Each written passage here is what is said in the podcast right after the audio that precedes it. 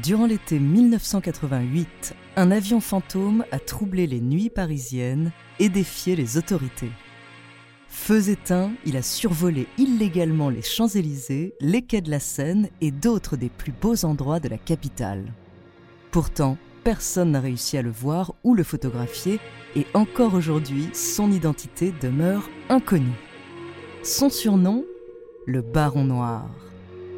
Entre chasse à l'homme et récits fantastiques, découvrez sa true story.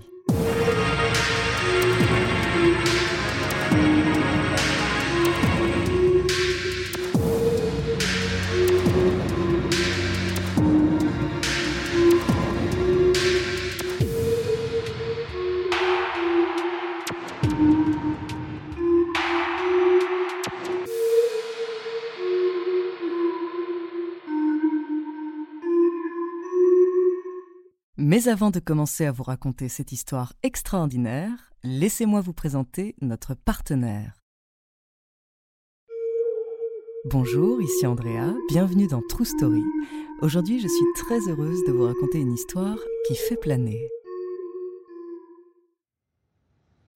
When you need mealtime inspiration, it's worth shopping Kroger, where you'll find over 30,000 mouthwatering choices that excite your inner foodie. And no matter what tasty choice you make, you'll enjoy our everyday low prices, plus extra ways to save, like digital coupons worth over $600 each week. You can also save up to $1 off per gallon at the pump with fuel points. More savings and more inspiring flavors make shopping Kroger worth it every time. Kroger, fresh for everyone. Fuel restrictions apply. Paris, 27 juillet 1988, minuit et demi. C'est une calme nuit d'été comme toutes les autres. Soudainement, un vrombissement de plus en plus fort emplit le ciel de la capitale. Plusieurs habitants alertent la police. Il y a un avion qui survole la tour Eiffel. D'autres l'ont également entendu plus loin raser les ponts des quais de Seine. Feux éteints, il se fond dans l'obscurité de la nuit impossible de le repérer. Les policiers tentent tout de même de le poursuivre, mais difficile de courser un avion avec une 405. D'autant plus que les radars de la Direction générale de l'aviation civile, la DGAC, ne détectent rien en dessous de 300 mètres d'altitude. Alors que les autorités paniquent, l'avion fantôme poursuit tranquillement sa balade nocturne en planant sur les toits de Paris. Sous les étoiles et les lumières de la ville, le mystérieux pilote disparaît finalement après trois heures de flânerie. Le lendemain, la police reçoit des signalements tout à fait similaires, mais là encore, impossible de repérer l'engin volant. Rapidement, la rumeur se répand. Journalistes, parisiens et parisiennes, tous sont maintenant aux aguets pour être témoins du prochain passage de cet aviateur fou. La police reçoit quelques signalements les jours suivants, mais rien de probant. À l'oreille, difficile de faire la différence entre un hélicoptère et un petit avion, et dans la nuit noire, on peut facilement confondre un ULM avec un coucou à hélice. Les gendarmes soupçonnent d'ailleurs le premier aviateur fantôme d'avoir fait des émules qui ont décidé de s'offrir eux aussi une petite envolée sur la capitale. Bien sûr, tout cela est illégal. La législation interdit de survoler Paris à moins de 2000 mètres d'altitude. Ce fait divers, en plus de ridiculiser les forces de l'ordre, a complètement mis à nu les failles du dispositif de sécurité de la capitale. Le ministère de l'Intérieur commence évidemment à sérieusement s'agacer. Et les événements du 11 août vont pousser les autorités à bout de nerfs. En pleine nuit, l'avion fantôme est repéré aux alentours de Jussieu, au sud de Notre-Dame. Cette fois, c'est l'ALAT, l'aviation légère de l'armée de terre, qui prend en charge l'opération. Deux hélicoptères partent à sa poursuite.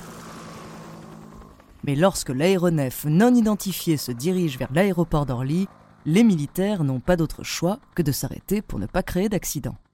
Heureusement, la trace de l'avion en fuite est détectée par des radars, puis finalement perdue aux alentours de Logne, en Seine-et-Marne. L'aérodrome local est sous surveillance depuis 15 jours, mais l'avion ne s'y est pas posé. Encore un échec. Cependant, les équipes de la LAT pensent avoir identifié l'engin. Il s'agit d'un bimoteur Cessna, un avion de tourisme léger avec une sorte de barreau noir sur le flanc. Barreau noir, ça sonne un peu comme le titre d'une bande dessinée très populaire à l'époque, dont le héros est un aigle prédateur nommé Baron Noir. Et Baron, ça peut aussi faire référence au Baron Rouge, un aviateur allemand ayant marqué la Première Guerre mondiale. Le nouveau héros des nuits parisiennes a donc maintenant un surnom, le Baron Noir. Mais peu importe que l'ennemi ait un nom ou pas, l'État compte bien faire tomber cet odieux volatile. Le 12 août 1988, Pierre Jox, ministre de l'Intérieur, déclenche le plan Vipère. Des hélicoptères de combat de l'armée sont mobilisés. 300 policiers sont postés sur les plus hauts points de la capitale équipés de jumelles à infrarouge. 3000 gendarmes sont chargés d'encercler tous les aéroclubs de la région parisienne. On leur donne même comme consigne de tâter les moteurs encore tièdes pour ne rien laisser passer. La répression est sévère, à défaut d'attraper le baron noir, la gendarmerie ne laisse passer aucune infraction. Et la ville comble enfin ses failles en s'équipant de radars plus performants pour capter les engins volant à basse altitude. Nouvelle alerte dans la nuit du 14 au 15 août, mais rien de probant. En attendant une éventuelle résolution de l'affaire, la presse et la population s'emballent. Le mystère de l'avion fantôme devient le feuilleton de l'été, avec des rebondissements inattendus et des hypothèses plus saugrenues les unes que les autres. Le 15 août, la 5 affirme avoir filmé l'avion du Baron Noir la séquence ne montre finalement que les feux de ce qui semble plutôt être un hélicoptère. Deux jours plus tard, le quotidien britannique Today annonce son scoop le baron noir est démasqué. Il s'agit du comte de Guillaume, un jeune aristocrate français âgé de 35 ans, propriétaire de trois avions qu'il utilise alternativement pour duper la police française. Lassé de cette chasse à cour facilitée par l'incompétence des autorités, il compte s'attaquer au ciel de Londres. L'histoire ne manque pas de panache, mais elle a à peine le temps d'être étudiée que le journal anglais dévoile son canular. C'est maintenant la porte ouverte à toutes les suppositions et les journaux se délectent de l'imagination de leur lectorat. Parmi les hypothèses relayées, on peut lire qu'il s'agirait en fait d'une grosse maquette d'avion téléguidé, ou bien une projection vidéo produite par une entreprise d'audiovisuel, ou encore un complot politique pour faire tomber le ministre de l'Intérieur, ou même un rasoir électrique trop bruyant. Mis à part ces thèses plus ou moins complotistes, le Baron Noir a conquis le cœur d'une partie de la population. Pour eux, c'est un pilote intrépide qui défie l'armée, un gentleman aviateur qui n'a peur de rien. Mais la police commence elle aussi à avoir son idée sur l'identité du mystérieux personnage. Albert Maltrait est leur suspect numéro 1. Il s'est déjà fait repérer deux ans plus tôt en atterrissant sur les Champs-Élysées complètement dégagé pour le tournage d'une pub pour la campagne de Paris au JO de 1992. Imaginez la surprise des policiers ce matin sur les Champs-Élysées. Ils interdisaient toute circulation sur l'avenue et puis soudain, un avion de tourisme s'est posé sous leur nez. C'est totalement interdit, mais c'est un exploit. Depuis le début de l'affaire, il nie être le baron noir, mais il semble en savoir beaucoup sur lui. Le 6 septembre, alors que le plan Vipère vient juste d'être levé, un homme masqué est l'invité du JT de 20h. Comme pour narguer un peu plus la police, il affirme être l'authentique baron noir. Il donne des précisions sur ses vols nocturnes, se vante de ses exploits, explique ses motivations. Ce qu'il raconte concorde parfaitement avec les informations rapportées par Maltrait dans la presse. En effet, l'aviateur a largement profité de toute cette histoire pour attirer la lumière sur lui et son exploit passé. Mais tout cela n'est pas un hasard. On apprendra un peu plus tard que c'est bien lui qui s'est fait passer pour le Baron Noir à la télé. Mi-septembre, il est même arrêté pour avoir une fois de plus survolé les Champs-Élysées en plein jour. La rumeur raconte qu'à son atterrissage à l'aérodrome, où la police l'attendait, il ne semblait pas très à l'aise aux commandes et n'avait certainement pas l'allure d'un pilote capable de voler de nuit, feux éteints, au milieu des bâtiments parisiens. Cela n'arrange rien à la lourde réputation de mythomane de Maltrait. Il avait par exemple déclaré avoir été le pilote de Saddam Hussein alors qu'il n'était que mécanicien et qu'il n'a jamais eu son brevet de vol avec passager. La piste d'Albert Maltrait comme baron noir ne tient donc plus. Nous sommes alors mi-septembre et on ne sait toujours pas qui se cache derrière ce mystérieux personnage. Mais sans nouvelles apparitions, sans nouvelles révélations, la presse, à son tour, se désintéresse de l'affaire.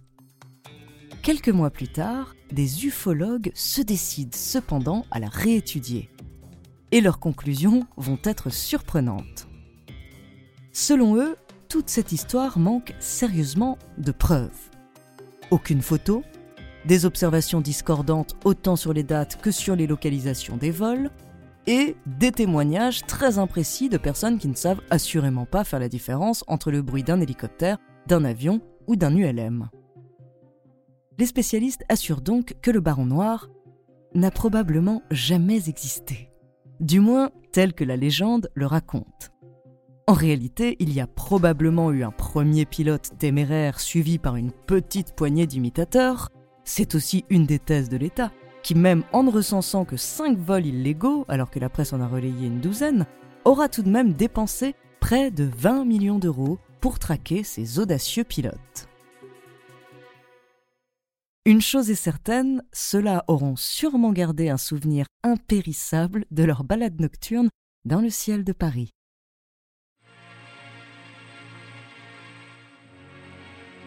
Merci d'avoir écouté cet épisode de True Story. La semaine prochaine, je vous parlerai d'un couple de chasseurs de fantômes que vous connaissez peut-être sans le savoir. En attendant, n'hésitez pas à nous faire part d'histoires que vous aimeriez entendre sur votre plateforme d'écoute préférée ou alors via la page Instagram ou Twitter de Bababam. Nous nous ferons un plaisir de les découvrir.